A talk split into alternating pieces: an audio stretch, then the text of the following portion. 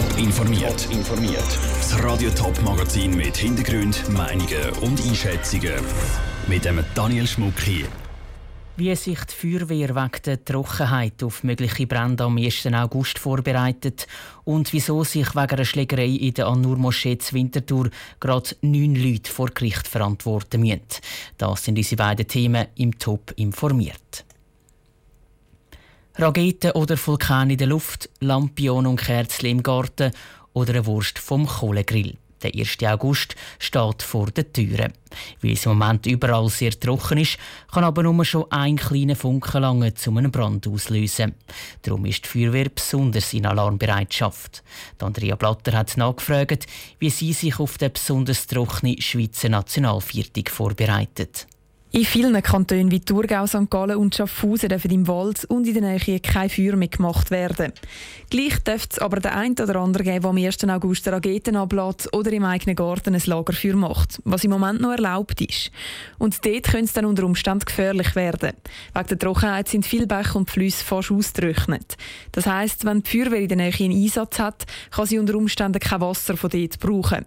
Dort werden darum Reserven bereitgestellt, erklärt Heiner Wipp von der Feuerwehr Zürich Neuland.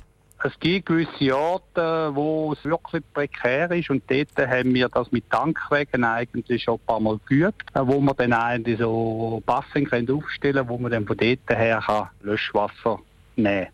An vielen Orten kann die Feuerwehr das Wasser aber aus dem Rhein nehmen und sonst einfach das Trinkwasser nicht anzapfen.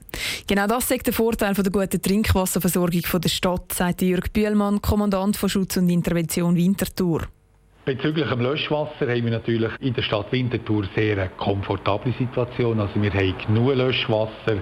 Ein grosses Problem ist für die Feuerwehrleute im Einsatz der Hitzestau. Wenn wir wirklich so Temperaturen haben wie jetzt. Für das müssen Kommandanten natürlich gerüstet sein und je nachdem auch mehr Leute auf Abruf parat stehen. Gerade jetzt in der Sommerferien sind aber noch viel weg. Der Adrian Werder von der Feuerwehr Münchwilen hofft darum, dass es nicht allzu viele Einsätze gibt. Wir wissen, wer ein bisschen in den Ferien ist von unseren Leuten und wer rum ist. Ja, von dort her müssen wir ein bisschen auf die Vernunft auch von der Bevölkerung uns abstützen, dass halt auch wirklich schauen, am 1. August und nichts passiert. Und dass sich die Bevölkerung als Feuerverbot haltet. Aktuell ist Feuerwerk am 1. August noch nicht verboten. Wenn es aber weiter so heiß und trocken bleibt, könnte der Kanton das Verbot noch verschärfen. Das war ein Beitrag von Andrea Blatter. Bis jetzt noch nicht über ein Feuerverbot entschieden hat der Kanton Zürich. Das soll sich aber bald ändern. Er wird nämlich noch im Verlauf des Nachmittags informieren, ob das Grillieren und das Feuerwerk bald auch bei ihnen verboten oder eingeschränkt wird. Neun Leute sind angeklagt. Fünf Tage lang geht der Prozess. Das Bezirksgericht Winterthur hat neue Details zum Prozess rund um die Winterthurer An-Nur-Moschee bekannt gegeben. Peter Hanselmann, du hast dich mit dem Fall beschäftigt. Was wird den neuen Anklagten genau vorgeworfen? Die neuen Anklagten sollen im November vor etwas mehr als anderthalb Jahren zwei andere Gläubige vor Anur-Moschee angegriffen haben.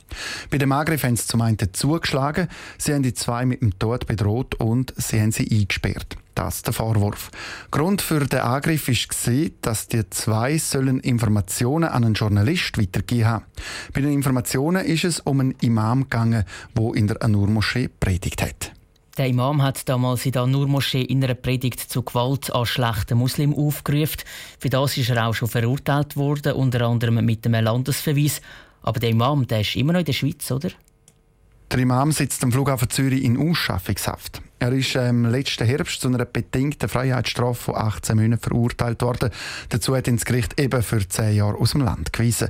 Und jetzt wartet er eben auf seine Rückführung auf Äthiopien. Heißt es äh, bei der Sicherheitsdirektion auf Anfrage von der Nachrichtenagentur SDA.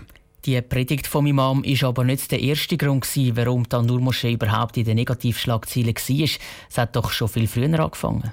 In Schlagzeilen geraten ist der Nur-Moschee zu Winterthur Hegi im Zusammenhang mit Dschihad-Reisenden. Mehrere Jugendliche aus dem Umfeld der Moschee sollen sich nämlich radikalisiert haben und sind dann auf Syrien gereist und haben sich dort der Terrormiliz Islamischer Staat angeschlossen.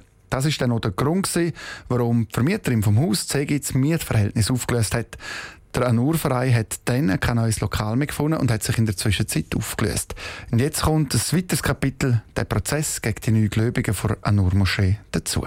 Danke für die Informationen, Peter Hanselmann. Der Prozess im Zusammenhang mit der An-Nur-Moschee geht am 1. Oktober los. Ein Haufen Hintergrundinformationen dazu gibt es schon jetzt auf toponline.ch. Top informiert, auch als Podcast. Mehr Informationen gibt es auf toponline.ch.